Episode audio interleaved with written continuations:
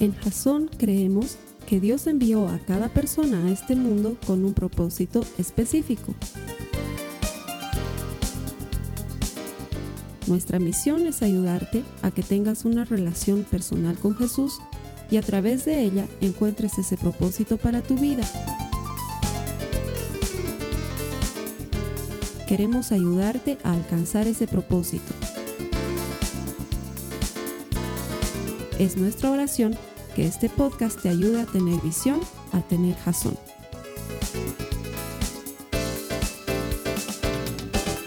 Gracias por conectarte, bienvenido a los servicios que Jason pone a tu disposición en internet permanentemente. Lo bueno de esto que hacemos, que colgamos, es que está ahí en nuestra plataforma, en nuestra página web, permanentemente colgado, cosa de que lo puedas acceder en cualquier momento. A veces uno dice, uy, esa prédica en la que hablaron de tal o cual cosa, siempre está colgada ahí, siempre gratis, siempre disponible para que tú puedas echarle mano. O quién sabe, ayudar a alguien más con este mensaje. Esa es la manera en la que estamos compartiendo el Evangelio, llevándolo digitalmente hasta el último rincón del mundo. Y eso no sería posible sin tu ayuda. Así que estamos agradecidos de que te conectes, agradecidos de que le des un tiempo a Jesús, convencidos de que todo el que encuentra a Dios encuentra vida y seguros de que la palabra que hoy vamos a compartir va a ser fuente de vida para tu corazón, para lo que tienes que hacer en tu día a día. Gracias por conectarte. Bienvenido. A las personas que nos acompañan aquí todas las semanas, gracias por acompañarnos una semana más. Vamos a compartir otra vez la palabra del Señor bajo el mismo esquema y con la misma esperanza de que sea el Señor el que te dé vida por medio de su palabra y lo que vamos a compartir hoy, sin lugar a dudas, son palabras de vida. La semana pasada comenzábamos esta nueva serie que se llama Yo y mi gran Bocota. Y lo que vamos a hablar durante esta serie, lo que hemos hablado la semana pasada, lo que vamos a hablar hoy y dos semanas más adelante, tiene que ver con cosas en las que yo y mi gran Bocota nos metemos en problemas. Y seguramente también te ha pasado a ti. Nuestra boca suele meternos en más líos de los que deberíamos tener. Y es porque nos vamos un poquito de más de palabras. De hecho, la semana pasada en, en el mensaje que compartíamos te hablaba sobre las quejas y te confesaba que para mí era un tema muy difícil porque aún pienso que todavía no he superado el tema de quejarme. Y quizás tú también tengas ese mismo problema, quejarte y vivir quejándote de las cosas. Y la semana pasada veíamos que lo único que hace una persona que vive quejándose es quitar a Jesús del centro y ponerse a uno mismo en el centro. Y eso obviamente nos distrae nuestra atención de Cristo y nos lleva a tener una mala relación con Él y una mala relación con los demás. Las quejas no producen nada bueno, pero cuando pones a Jesús en el centro de tu corazón y en el centro de tu vida, entonces hay mucho de qué estar agradecido y poco de qué quejarnos. Eso lo veíamos la semana pasada. Hoy vamos a compartir algo también relacionado con la gran bocota que cargamos y el tema de hoy se llama críticas. Así que para todas esas personas que están lidiando con lo criticones que son, porque yo sé lo que está pasando también. Uno escucha, ay, van a hablar de críticas y ahí le golpea un poquito al marido para que siente un poco la presencia del Señor, aleluya. Entonces, no te olvides que el mensaje, la serie se llama Yo y mi gran bocota, no se llama tú y tu gran bocota, se llama Yo y mi gran bocota. Es para que lo veas desde tu perspectiva individual y quizás, no sé, este sea uno de los problemas que tú puedas tener, que seas muy criticón, que vivas criticando las cosas. De hecho, me he puesto a pensar en las críticas y desde que me acuerdo, desde que era chiquito, no sé tú, yo he tenido que lidiar con las críticas desde que era chiquito. Que si cómo me peinaba. Y te estoy hablando de chiquito, bien chiquito, ¿no? No te estoy hablando de chiquito de estatura, sino te estoy hablando de... Porque entonces eso es pues desde tiempos inmemoriales. Sino, yo te estoy hablando desde desde que tenía siete, ocho años, que si me peino, que si me peino diferente, que si cómo me visto, que si cómo no me visto, eh, todo el, no sé por qué siempre se fijaban. O sea, ¿por qué tenían que fijarse en cómo yo me peinaba?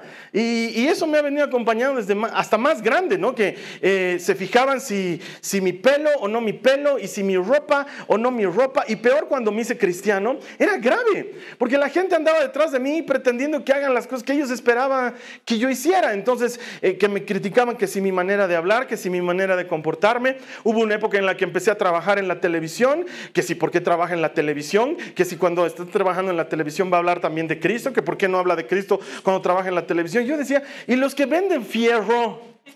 ¿Hablan de Cristo cuando están vendiendo su fierro? Los que están acomodando libros en una librería, ¿hablan de Cristo mientras ponen sus libros? O sea, El único, y, me acuerdo que me peleaba con mucha gente y les decía, la única diferencia entre tu, trabajo y mi trabajo es que mi trabajo sale en la tele. Es la única diferencia. Todos lo ven, pero después tu trabajo es igual que mi trabajo. Es trabajo. Pero no sé, la gente vivía en ese tema. Y hoy en día me sigue pasando un poco. Por eso trato de ser bien limitado en las cosas que publico en Facebook, porque Dios me hizo... Tengo, tengo un par de hermanitos que no los he eliminado de mi Facebook porque no sería de buen testimonio, pero ganas no me faltan, porque cada vez que publico algo, ¿por qué todo tiene que ver con que tengan que predicar a Cristo? Oye, soy predicador, pero eso no significa que todo el rato tenga que estar hablando de Jesús. Eh, eh, yo espero que mi vida hable un poco más que mis palabras, no sé, y la gente vive ahí con eso de las críticas, que si hago esto, que si no hago esto. Ya te conté, ni siquiera puedo poner libremente una foto de perfil. O sea, tengo que poner una foto de perfil sonriente y victorioso y con la frente en alto para que la gente esté feliz con mi foto de perfil. Y si quiero poner una foto idiota, amargado y con mi cara hasta el piso, no puedo. No puedo porque no es buen testimonio de vida. Y la gente anda fijándose que si haces, que si no haces. Y ah, en la vida hay todo tipo de críticas. Lo bueno, creo yo, es que como me han criticado desde tan chiquito, como que me he acostumbrado a que me critiquen, entonces como que no me importa mucho tampoco, digamos, ¿no? O sea, Sí, no, de hecho, una vez me teñí mi pelo de rubio y me significó muchos problemas y, lo hice a propósito. Ya pues finalmente si me van a criticar, critíquenme porque estoy rubio, digamos. Y entonces me, pinté el pelo de otro color, no sé. Y de hecho tengo pensado hacerlo en los próximos días, así que si me vas a criticar ahí, mándame tu mensaje. Ya estoy acostumbrado a que me critiquen, me voy a hacer ahí unos highlights eh, solamente por el gusto de que me digan, Carlos Alberto, ya estás muy viejo para hacer esas cosas, o no sé lo que me dirán, pero bueno, ahí te das cuenta que hay de todo y muchas veces uno está metido en esas críticas. Una cosa es cuando tú criticas, que no pasa nada para ti, pero otra cosa es cuando te critican, que es bien duro, ahí sientes que las cosas se ponen más, más feas y más complicadas. Y de hecho creo que hay tres tipos de críticas y probablemente tú las hayas vivido. La primera es la crítica buena y la crítica constructiva. Alguna vez alguno de mis hermanos, con mucho amor, porque yo lo tomo así, si alguien tiene el coraje de decirte algo, debe ser porque te ama, entonces alguno con mucho amor viene y me dice, Carlos Alberto, no debías haber dicho tal cosa en la prédica, digamos. Ah, y yo nunca lo tomo a mal, nunca digo, ¿sabes qué, hermanito? El día que tú prediques, ahí te vas a dar. No, o sea, si alguien me dice algo, pues lo tomo y, y trato de mejorarlo. La crítica constructiva es buena, pero no es frecuente. La segunda es la que yo llamo la crítica chicle. Es esa que, claro, te la dan y la masticas, pero también la escupes. ¿Por qué? Porque hay cosas que te van a decir que no necesariamente son verdad. Entonces, no tienes que agarrártelo muy a pecho todas las cosas que te dice la gente. La piensas. ¿Esto que me han dicho será? ¿Realmente lo estaré haciendo así? Lo piensas, lo masticas un rato y luego lo sacas de tu sistema porque probablemente no tenga que quedarse en ti. Hay una crítica que es buena y que sí hay que abrazarla como algo que te va a ayudar a avanzar y hay otra crítica que hay que masticarla y sacarla. Y hay un tercer tipo de crítica que es la destructiva y la que hace daño. Y la que generalmente no se la dices de frente a la gente. Generalmente esta crítica está acompañada de hipocresía. Es, eh, te veo y te digo, ay, qué linda estás, y te das la vuelta y ay, ¿te has dado cuenta que no le queda bien ese color? ¿No? Eh, y la gente suele ser así. Eh, vienes y, ah, ay, has ido a la peluquería. Sí, digamos, ¿no? Ah, y te das la vuelta y dices, pero le ha ido mal, ¿no? O sea, su peluquero todo mal con su peluquero. Y vuelves a darte la vuelta y te queda, te queda, está moderno. Sí, está moderno y se da la vuelta. Asqueroso, Ese es el tipo de crítica a la que nos vamos a referir durante este mensaje. El tipo de crítica que está acompañado con una actitud hipócrita en la que no siempre decimos las cosas buenas, al contrario, resaltamos aquellas cosas malas y la mayor parte del tiempo somos incapaces de decírselo de frente a esa persona a la que estamos criticando. Y eso hace mucho daño. Eh, uno no se da cuenta, pero te metes en este mundo de crítica y luego te vuelves una persona cuyo cuya conversación es, picante y es amarga. Y, tal vez hasta vives con ese tipo de persona. ¿No te ha pasado? No me respondas, pero hay personas que le dicen a su marido, por ejemplo, ay, no me gusta cómo te vistes y cómo te peinas. Ay, me desespera cómo masticas cuando comes. Ay, no me gusta cómo respiras. Sabes que respiras muy fuerte. Y ya la otra persona, la otra persona ya no sabe qué hacer, ¿no? O sea, entre lo que mastica y, ya trata de no respirar, se atora. Ay, todo el tiempo te atoras. Todo el tiempo te atoras, aprende a comer. A mí pasar vergüenzas con la gente entre lo que respiras y lo que masticas y lo que te atoras. Y, y la crítica lo que hace es hacer retroceder a las personas a una postura en la que, oye, ya no sé cómo comportarme contigo porque todo lo que hago está mal. Que si, ¿cómo manejas? ¿Te has fijado cómo manejas? Ay, por Dios, ya bájate, sabes que yo voy a manejar. Manejas una... Todo el mundo cree que maneja bien. No, todos manejamos mal, pero pensamos que manejamos bien. Es más, ahorita he dicho todos manejamos mal y alguno ha dicho, no, yo no. Yo bro. Yo súper, yo súper, yo manejo bien. Y vivimos criticando algunas cosas que parecen tontas y sencillas y del día a día, pero qué desgastante es vivir con una persona que te critica constantemente. Es desgastante. Que nunca encuentra algo bueno que decirte, sino que te dice algo malo siempre que, si tomas decisiones de esta manera, que la gente con la que te juntas, que la manera en la que llevas adelante tu trabajo, que yo no lo haría como tú lo estás haciendo y que allá tú con la manera de hacer las cosas. Y es una crítica tras otra crítica, tras otra crítica. Y somos brillantes para encontrar lo malo que está haciendo el otro, pero somos muy malos para encontrar el defecto en nuestra propia vida. Y mira lo que dice Pablo en Gálatas en el capítulo 5, en los versos 14 al 15 está hablando de la ley, dice, pues toda la ley puede resumirse en un solo mandato. Y esto es lo que Jesús nos enseñó. Ama a tu prójimo como a ti mismo. Y aquí viene la parte complicada, dice, pero si están siempre mordiéndose y devorándose unos a otros, tengan cuidado. Corren peligro de destruirse unos a otros. Y no sé si te has puesto a pensar, si tú eres de esas personas que vive criticando lo mucho que puede estar dañando la intimidad en tu matrimonio por ejemplo. Porque la gente deja de conectarse cuando se siente rechazada y la crítica es una forma de rechazo. Y si es constante y sutil, es un rechazo que lastima y que puede estar matando la intimidad en tu matrimonio. O tal vez no es eso, tal vez está matando la relación con tus hijos.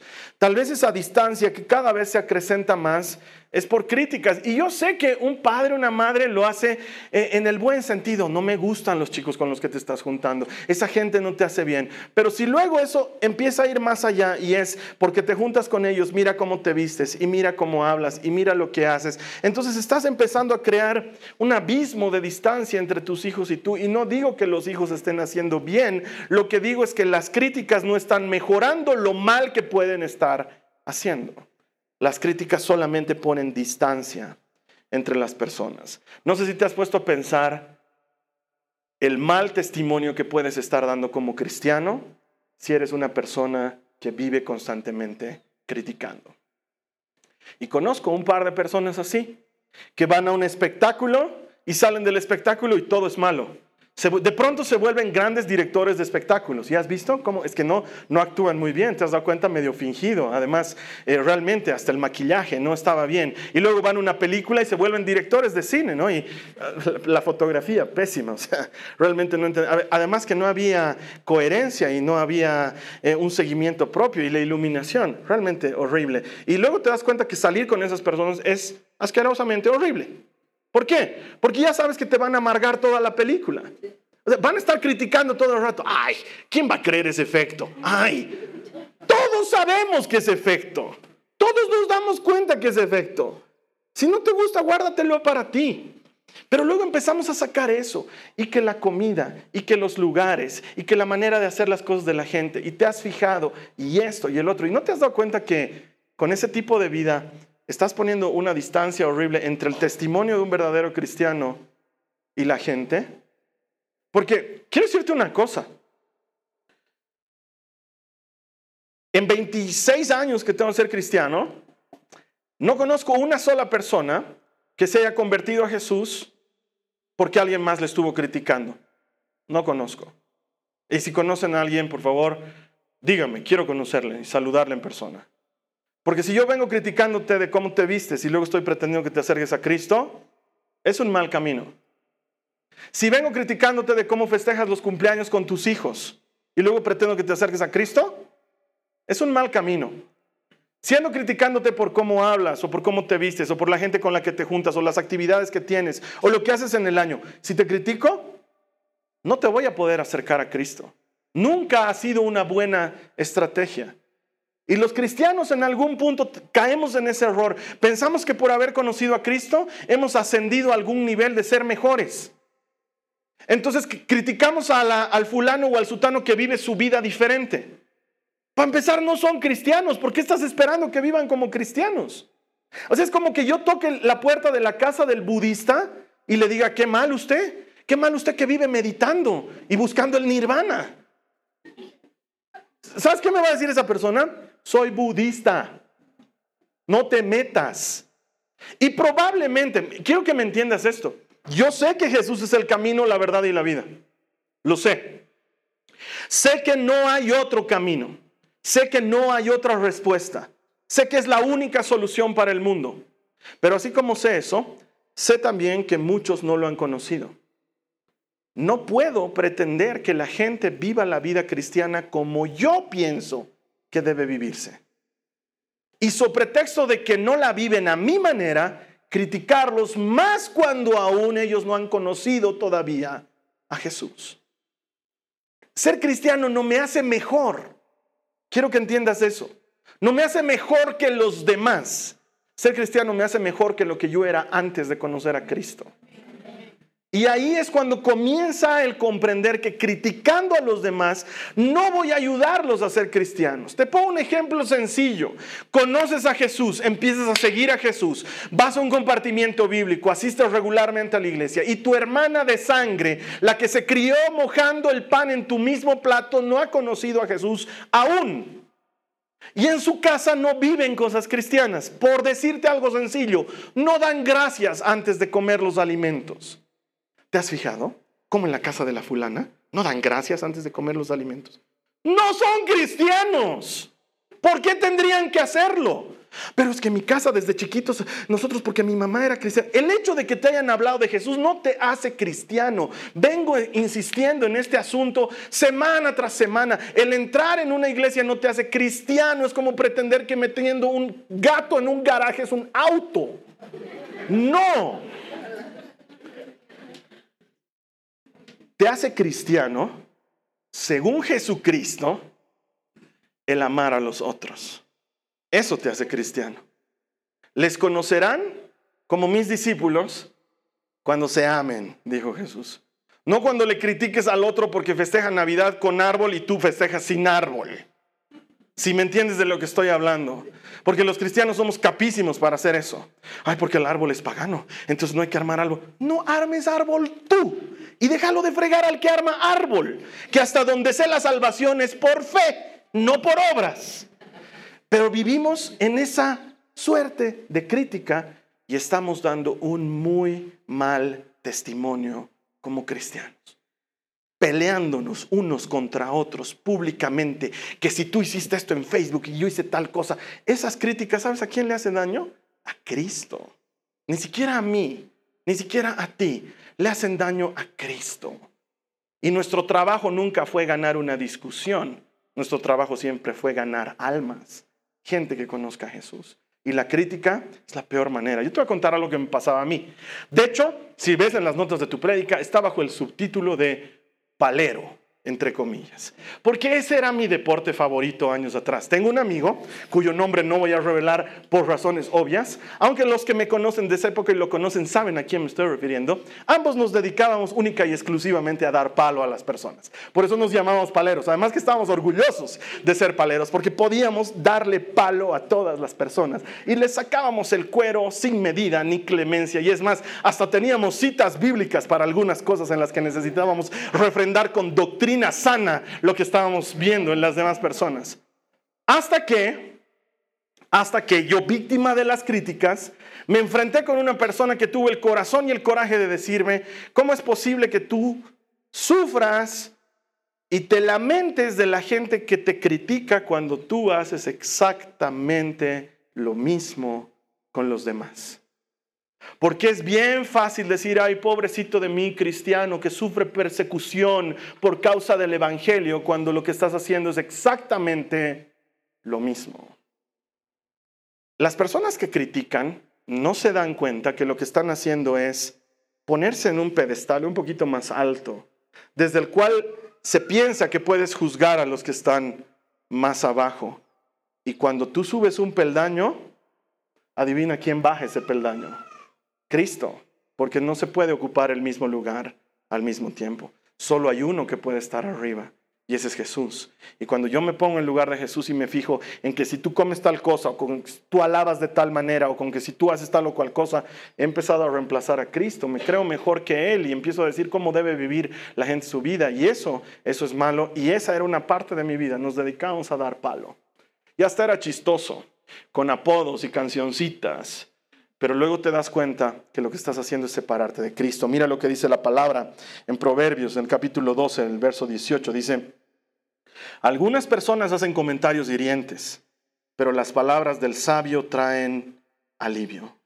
¿Qué tipo de persona quieres ser tú? ¿De las que lastiman las personas con sus palabras o de las que traen alivio con sus palabras? Uno no tiene idea de todo el daño que puede estar causando con una pequeña crítica. Una pequeña crítica. Así como no tienes idea lo mucho que puedes edificar una vida con una pequeña palabra de ánimo. En un mundo en el que las cosas están puestas de tal manera que todo nos está desanimando constantemente. Este mundo nos obliga a compararnos constantemente. Este mundo nos pone estándares huecos, estándares superficiales constantemente. Mientras tanto la palabra de Dios está yendo por otro lado. Tú no tienes idea lo mucho que puedes lastimar a alguien cuando, no sé, te encuentras con una amiga y le dices, ah, ¿qué ha pasado con tu pelo? Listo. Puedes haberle, no tienes idea el daño que puedes haberle hecho. O a tu hijo, que, que, lo escuchas tocando guitarra en su dormitorio y entras y le dices, ¿por qué estás haciendo chillar a los gatos? Y tú piensas que estás haciéndole un chiste, piensas que no le estás diciendo nada de malo y que él no debería tomarlo a pecho, pero puedes haberlo lastimado de una manera importante. No nos damos cuenta que cuando comparamos a nuestros hijos estamos haciendo eso. Cuando le dices una cosa tan simple a tu hijo como, ¿por qué no haces como hace tu hermano? Eso puede haberlo destruido por años de su vida. Si tú supieras la cantidad de personas que vienen y me dicen mientras estamos charlando en consejería, mi papá nunca valoró nada de lo que yo hice. Y luego tú hablas con ese papá y ese papá ha valorado millones de cosas, pero una vez cometió el error de decir, ay, ¿cómo pues me vas a traer ese trabajo, cualquier cosa? Saca eso del refrigerador, está ahí estorbando. Uno no tiene idea pero puede estar haciendo mucho daño. Con razón Jesús decía que vamos a ser juzgados por cada palabra que salga de nuestra boca. No es algo que me estoy inventando, es algo que Jesús dijo. Vamos a ser juzgados por cada palabra que sale de nuestra boca, por cada palabra. En esta mi época de palero que te cuento, nosotros con este mi amigo nos reíamos. Ay, el Señor se debe reír de las cosas que decimos. Yo no me imagino, no me imagino a mi hija mayor burlándose de mi hija menor o criticándola algo y yo riéndome y diciéndole, ah, cierto que burra, dile más. No me imagino haciendo algo así. Y si yo como padre sé cultivar una relación armónica o pretendo cultivar una relación armónica entre mis hijas? ¿Qué nos hace pensar que Dios tolera que nosotros estemos mirando por encima del hombro a otro hermano y le estemos criticando por su manera de vivir o por su manera de hacer las cosas? Ay, es que has visto cómo crían a sus hijos. ¿Por qué no te metes a criar tus hijos tú? Sí, pero es que no, se nota que no los educa a sus hijos. Esa persona sabrá las cosas que tendrá que lidiar para criar a sus hijos. Además, tú has tenido hijos chiquitos. ¿Has entrado con hijos chiquitos alguna vez a una tienda? ¿Has visto lo que les da una especie de epilepsia ahí cuando están en la tienda? Y luego uno mira y dice, hay que lo calle, hay que haga algo. ¿Qué clase de madre es? ¿Qué sabes qué clase de madre es? Solo uno sabe la manera en que está haciendo las cosas. Y sabes qué? Puede estarla haciendo muy mal. Puedes tener toda la razón, pero no recuerdo en ningún punto que Jesús nos haya llamado a ser los que evaluemos eso. Es más, se presentan dos hermanos delante de Jesús. Debemos recordar esto de la escritura. Y le dice un hermano a Jesús y le dice, eh, Señor, hemos venido aquí para que le digas a mi hermano que me dé mi parte de la herencia. Y Jesús, ni siquiera uno de los discípulos, ni siquiera uno de nosotros, Jesús responde, yo no estoy aquí para estar de juez entre ustedes. Arréglense sus asuntos. Si Jesús no anda metiéndose en eso, ¿quién nos metemos nosotros, ¿has visto cómo lo trata su marido? Ahí es una barbaridad. Lo va a perder en dos segundos porque tan atractivo él, tan, tan galán, tan buen mozo. Y ella cómo lo trata, como su trapo del piso. Y él debe ser bien, bien caído del catre, ¿no? Bien sonso. ¿Cómo le aguanta todas esas cosas? Ay, ay, tienen una suerte las que no se bañan, porque realmente yo quisiera hacerle eso a mi marido. Ya estaría yo trapeando el piso. ¿Te has dado cuenta? ¿Qué te metes con su marido? ¿Qué te fijas? ¿Qué tienes que decirlo? ¿Qué te parece importante de resaltar? ¿Has visto cómo está de desordenada su casa? Se nota que no se dedica a su casa. ¿Y a ti qué te importa? No le estás haciendo bien a nadie, ni siquiera a aquel al que le estás comentando. ¿Qué piensas que dice aquel al que le estás comentando?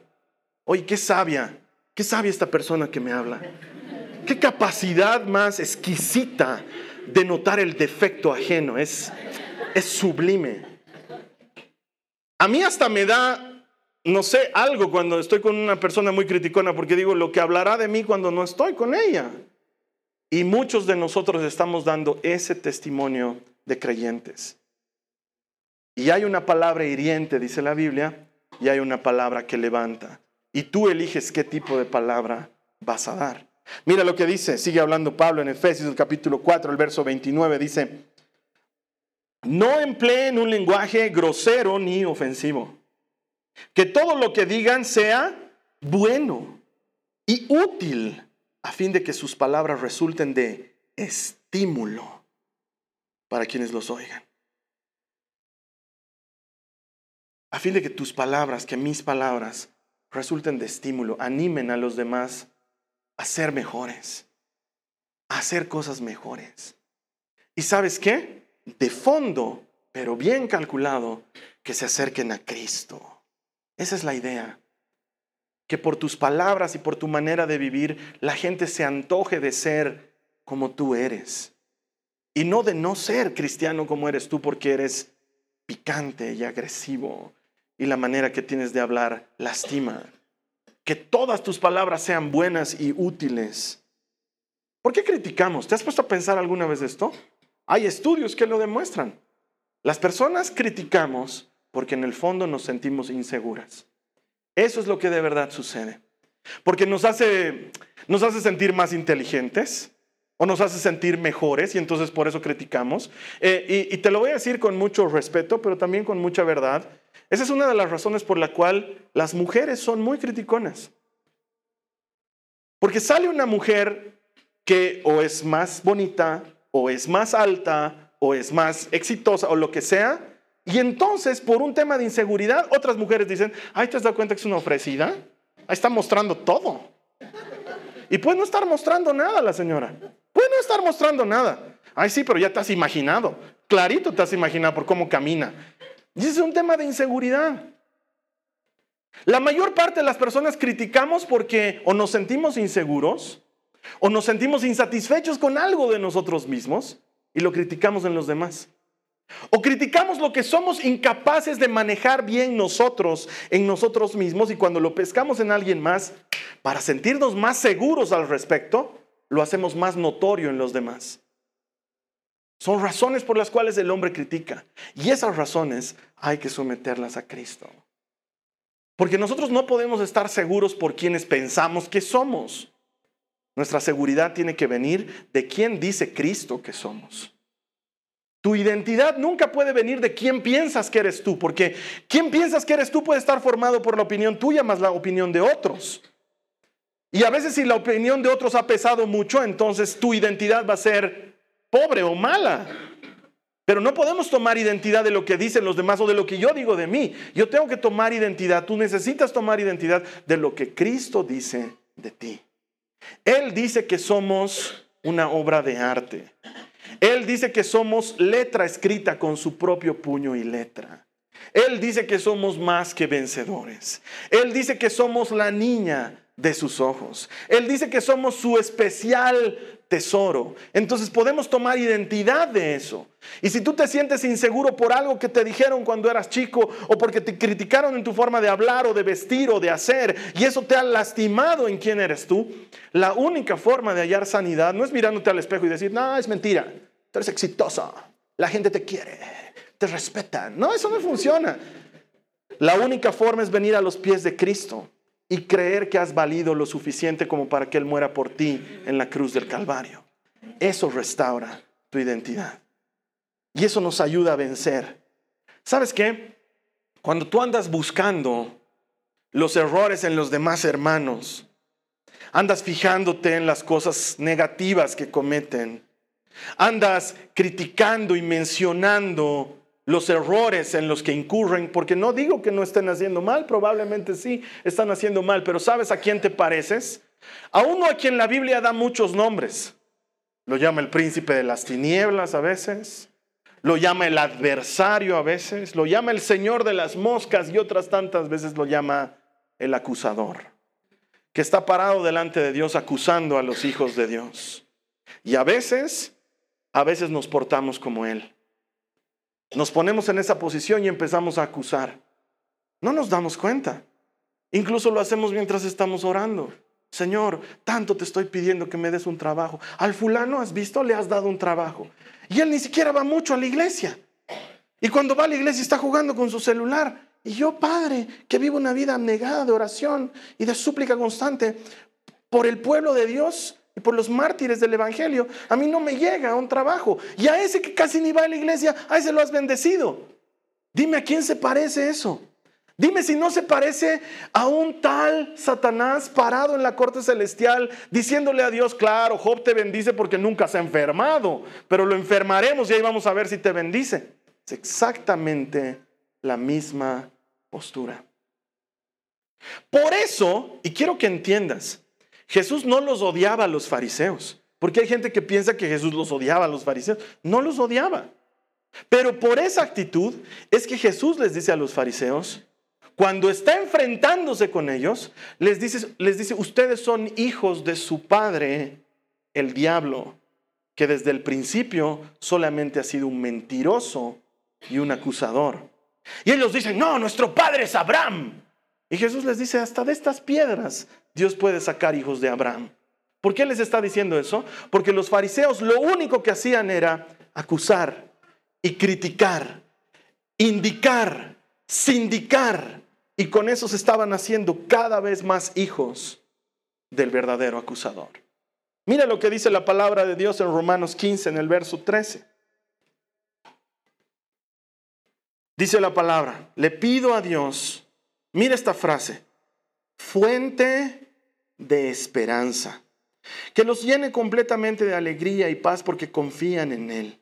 Entonces rebosarán de una esperanza segura mediante el poder del Espíritu Santo. El llamado de Jesús por el Espíritu Santo que tú y yo tenemos no es un llamado a cambiar, es un llamado a nacer de nuevo. Y cuando tú naces de nuevo, tu vieja naturaleza queda condenada y desaparece junto con tus pecados. Y tu nueva naturaleza se transforma, es nueva. Entonces puedes pasar de palero a motivador. En lugar de destruir a las personas con tus palabras, puede ser fuente de esperanza. La Biblia acaba de decirnos que Dios es la fuente de esperanza. Cada que tú y yo le llevamos una palabra de esperanza a alguien más, estamos siendo portadores de Dios en lo que sea que estemos haciendo. Te ha debido ocurrir. Hay personas a las que ya no le quieres contar tus problemas o las cosas por las que estás pasando porque solamente te hunden más. Pero hay otra gente maravillosa con la que conversar te hace salir animado. Solo cruzar un par de palabras te hace ver la vida con una perspectiva diferente. ¿Por qué?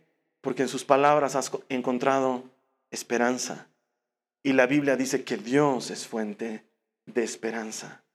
Qué maravillosa tarea ser yo el que lleve esperanza a los demás. Porque es fácil hacer sentir mal a los demás. Lo difícil es levantarlos y construirlos. Te voy a contar una cosa que me pasó un tiempo atrás. Me contratan en uno de estos colegios para que vaya a llevar uno de mis talleres de liderazgo para jóvenes al colegio. Son muchachitos que están entre 13 y 14 años y los papás se reúnen conmigo y me dicen, Carlos Alberto, sabemos que te estamos encomendando una tarea bien difícil, bien difícil, porque vas a tener que enfrentarte a 200 cavernícolas son terribles. Eso es lo que me dicen, te estoy contando la verdad. Son terribles, faltan al respeto, no prestan atención, son malcriados. Así que no sé cómo harás. Tú nos tienes que garantizar que en tus talleres ellos van a estar atendiendo. Yo les digo, a mí nunca me pasa. Yo trabajo con jóvenes todo el tiempo y siempre son chicos lindos. No, es que estos son, estos están fallados, estos toditos. Y la mamá me decía así, mea culpa, mea culpa, nosotros hemos fallado mucho como papás. Y por eso ellos están así, pero estamos queriendo arreglar las cosas en el camino, por eso te estamos contratando.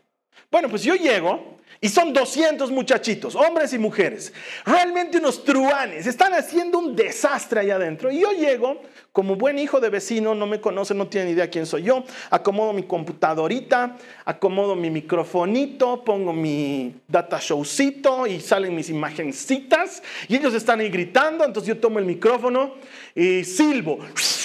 Entonces es ensordecedor. Entonces todos se callan y les digo, muchachos, buenos días, me llamo Carlos Alberto Paz. Me han dicho que ustedes son una locura, pero yo estoy convencido de que estoy en el lugar correcto y con la gente correcta.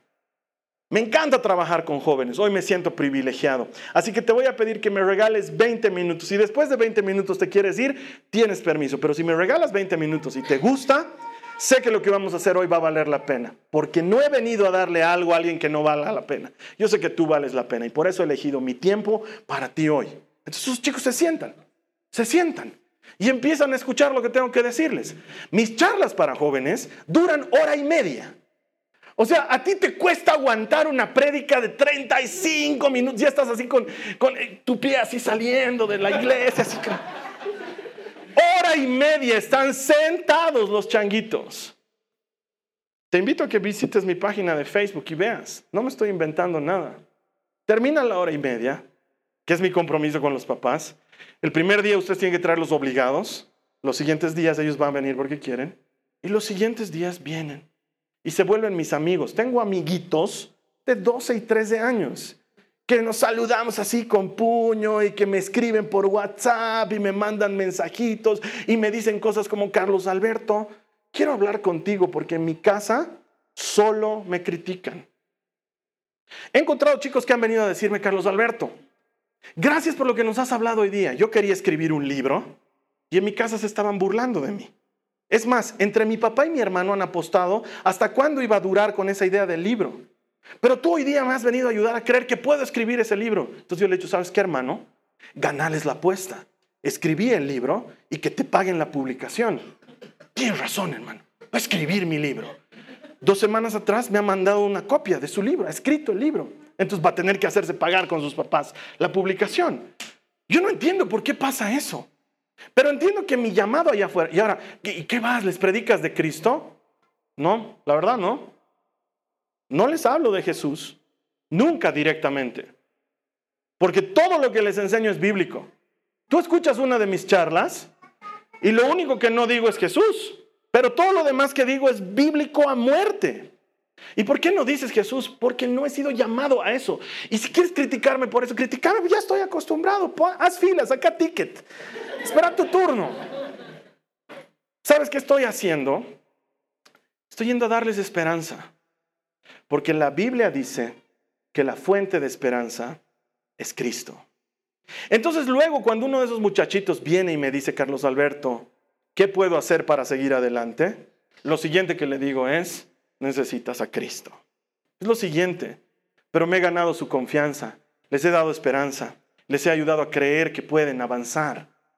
Algo que se necesita hoy. He elegido, en lugar de dar palo, dar ánimo a las personas. Hay lugares en los que puedes. Me contratan empresas en los que me dicen, ¿y puedes hablar algo de Dios? Yo les digo, claro que sí. Si ustedes me dan permiso, yo hasta los bautizo si quieren. Yo no me hago lío. Y hay empresas en las que me dicen, por favor, no vas a estar tocando temas de religión. Y yo les digo, ni de política, ni de fútbol. No se preocupen. De esas cosas no hablo. Porque además yo nunca hablo de religión. ¿Quieres, ¿Quieres escucharme hablar de religión? No hay un escenario. Porque si tú ves una de las predicas, yo jamás te hablo de religión. Me encanta ayudarle a la gente a creer que hay un poquito más por lo que luchar. Entonces, yo era un palero infeliz. Era, claro, me encantaba. Los que me conocen de esa época saben que era preferible bailar en el carnaval de Oruro antes que bailar en mi boca. Pero ahora he decidido hacerle caso a Cristo y llevar esperanza. Es una decisión que tú puedes tomar. Mira, le traen a Jesús la mujer que está, la han encontrado en adulterio. ¿Te acuerdas de ese pasaje? Le traen. ¿Qué dicen los acusadores? ¿Qué dicen los criticones? ¿Qué dicen los paleros? ¿Qué dicen? La ley de Moisés dice que hay que apedrearla. ¿Era verdad? Sí, era verdad. ¿Qué había hecho esta mujer? Había cometido adulterio. ¿Era verdad? Sí, era verdad. Nada de lo que estaban diciendo era mentira. Solo que lo que estaban haciendo no estaba bien hecho. Jesús que escribía en la tierra se pone de pie y les dice, ok, cumplamos la ley, hagamos lo que Moisés manda. Vamos a apedrearla hasta que muera. Comiencen a lanzar las piedras los que no tienen pecados, por favor. El que no tiene pecado, ese láncele la primera pedrada. Y ahí seguimos. Y dice la Biblia que fueron soltando las piedras, comenzando por los más viejos, que seguramente éramos más mañudos y teníamos más pecados. Y la dejaron sola la mujer. Jesús se acerca y le da esperanza. Mujer, ¿dónde están los que te condenaban? No están, Señor. Yo tampoco te condeno. Pero no le dice, aquí no ha pasado nada. ¿Qué le dice? Vete y no vuelvas a pecar. Jesús no niega la realidad. Jesús da esperanza. Es lo que deberíamos hacer. Porque nosotros estamos llamados a ser como Cristo, a imitar a Cristo y a llegar a la estatura del varón perfecto que es Jesús. Eso es lo que necesitamos hacer con nuestras palabras, llevar esperanza a la gente y llevar ánimo. La gente está haciendo cosas malas, es verdad pero necesitan a alguien que les dé esperanza, para que teniendo esperanza luego puedan encontrar a Cristo. No funciona de la manera inversa. Peleándote con alguien, nunca lo vas a acercar a Jesús. Enemistándote con alguien, ¿cómo esperas que se acerque a Cristo? Tal vez tú eres el único nexo de esa persona con la luz y te estás peleando por críticas y por prácticas y por dimes y diretes cuando estamos llamados a dar esperanza. ¿Qué quieres ser tú? Esposas, ¿me permiten un consejo? No critiquen a sus maridos.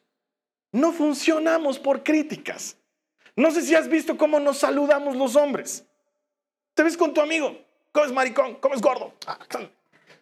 Entonces cuando tú le dices a tu marido, inútil, ¿tú crees que le haces mella? ¿Tú crees que él dice, ay, me ha dicho inútil? Tú le dices, inútil y él dice, ah, y lo estancas.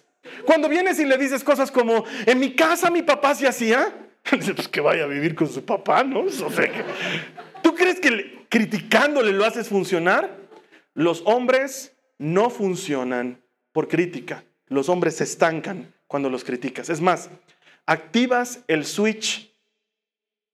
Quiero ser cuidadoso en la palabra que voy a utilizar. Activas el switch de la rebeldía, por no decir otra cosa.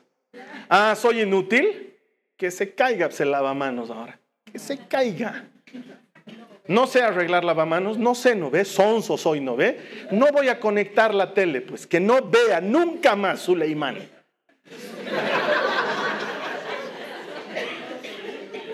Pero no puedes conectar esa tele, tan difícil es. Ah, es bien difícil. No puedo soy un inútil. Y se encuentra con su amigo, ¿cómo es inútil? ¿Cómo es gordo? no funciona la crítica con el hombre. Número uno, esposos, ¿me permiten? La crítica no funciona con la mujer. ¿Qué piensas que si tú le dices, oye, ¿qué le has puesto esta sopa? Porque en la casa de mi mamá la sopa tiene otro sabor. ¿Tú qué crees que ella dice? Ay, papito, lo atenderemos como en su casita. La llamaré a su mamita. Señora linda, ¿cómo sabe pues la sopa en su casa? ¿Tú crees que por ventura la crítica funciona con la mujer? ¿Sabes qué va a decir la mujer? ¿No te gusta cómo cocino? Tienes dos opciones. O te chupas eso que no te gusta o comes en otro lado. Porque yo voy a seguir cocinando igualito todos los días. Es más, ¿sabes qué? Desde mañana no cocino. ¿No te gusta? Pues nos pensionamos. Vamos a ver si eso te gusta. ¿Tú crees que funciona en la mujer la crítica? ¿Has visto cómo se saludan las mujeres? Hola mi amor, hola preciosa. Así se hablan, ¿no? ¿Cómo estás corazón? ¿Cómo estás mi vida? Ay, tu pelo está divino, ni qué decir de tu vestido. ¿Cómo combina con tus zapatos? Ay, es que estás que matas, Dios mío. Así se saludan las mujeres. Entonces tú crees que por ventura cuando tú le dices, arreglate un poco, ¿tú crees que eso le llega? Para nada, si estás llegando por el lado incorrecto. No conozco una persona que funcione con la crítica. Si tú conoces una, por favor, presentámela, quiero conocerla. La gente nunca funciona con la crítica. Cuando tú criticas a la gente, los hundes. Cuando tú criticas a la gente, los postergas. Si eres jefe en algún lugar, ¿tú qué piensas que criticando a tu gente ellos van a ser mejores? Eso nunca funciona.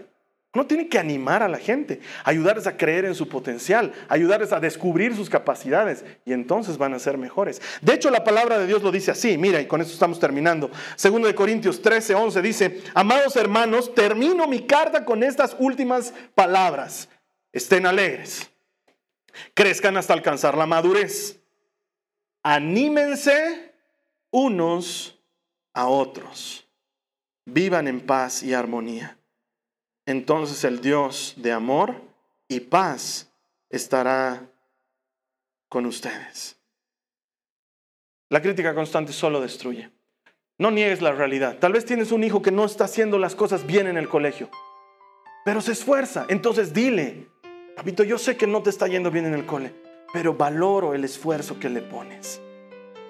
Yo sé que a, a, tu hijita, yo sé que las chiquitas no te están aceptando y te hacen problemas, pero eres una niña dulce. Aprende a encontrar algo que sea bueno. Eh, quizás tu esposa no sea la más ordenada del mundo, pero es una buena madre. Díselo.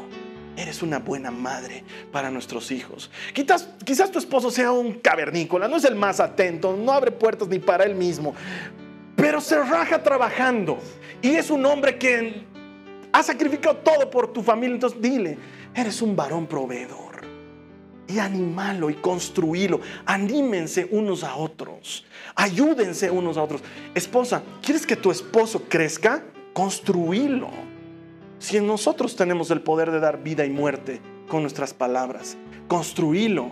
Cuando llegue destruido del trabajo, dile, yo te veo grande, yo te veo luchador, yo te veo fuerte. No te desanimes ahora. No tienes idea cuánto bien le están haciendo esas pequeñas palabras. Cuando tú veas a tu esposa deprimida, agotada, los hijos cansan, el trabajo cansa, no tiene tiempo ni de ir a la peluquería. Oye, las mujeres aman esas cosas y hay que entenderlas. Y no tiene tiempo ni siquiera de ponerse una crema en su cabello y siente que está seco. Tú dile, ¿sabes qué? Con crema o sin crema eres hermosa. Yendo a la peluquería o sin ir a la peluquería, me casaría otra vez contigo. Construíla, levantala animala y el Dios de paz estará entre ustedes, dice el Señor.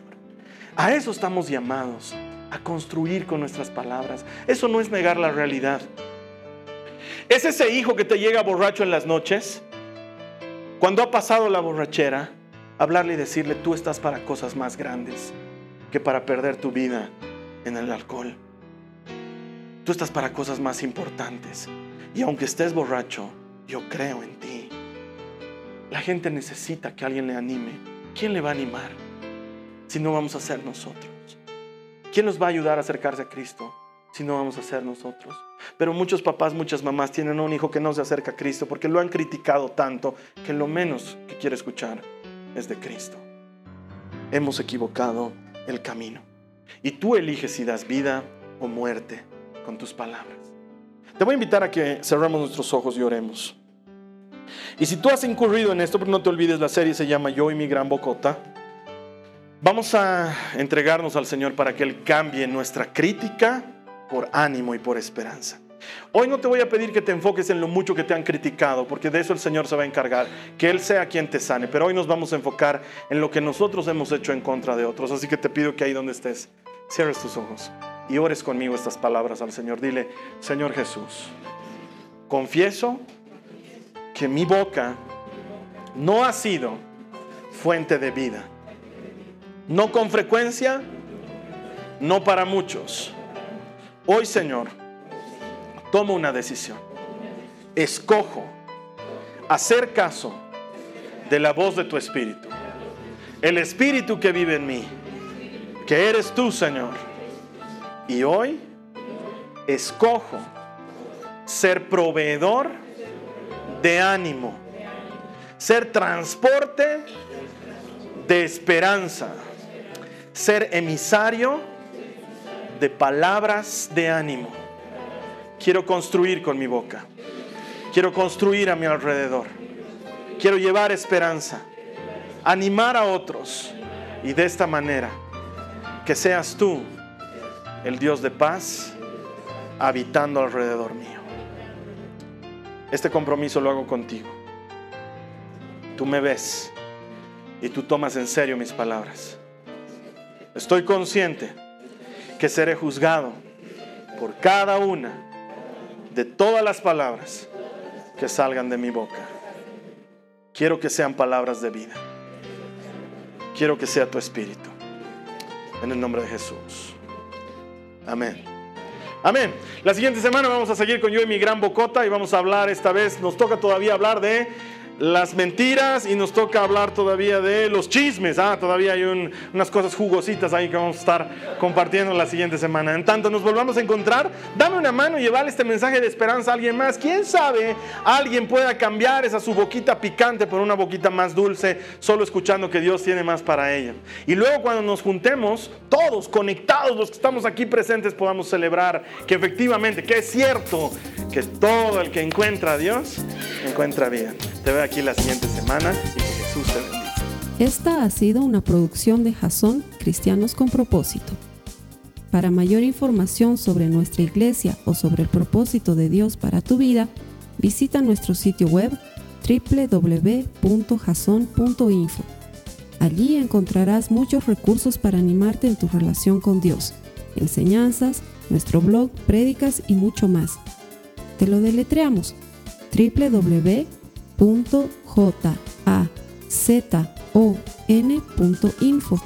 También puedes visitarnos en nuestro sitio en Facebook www.facebook.com barra Que Dios te bendiga abundantemente. Muchas gracias.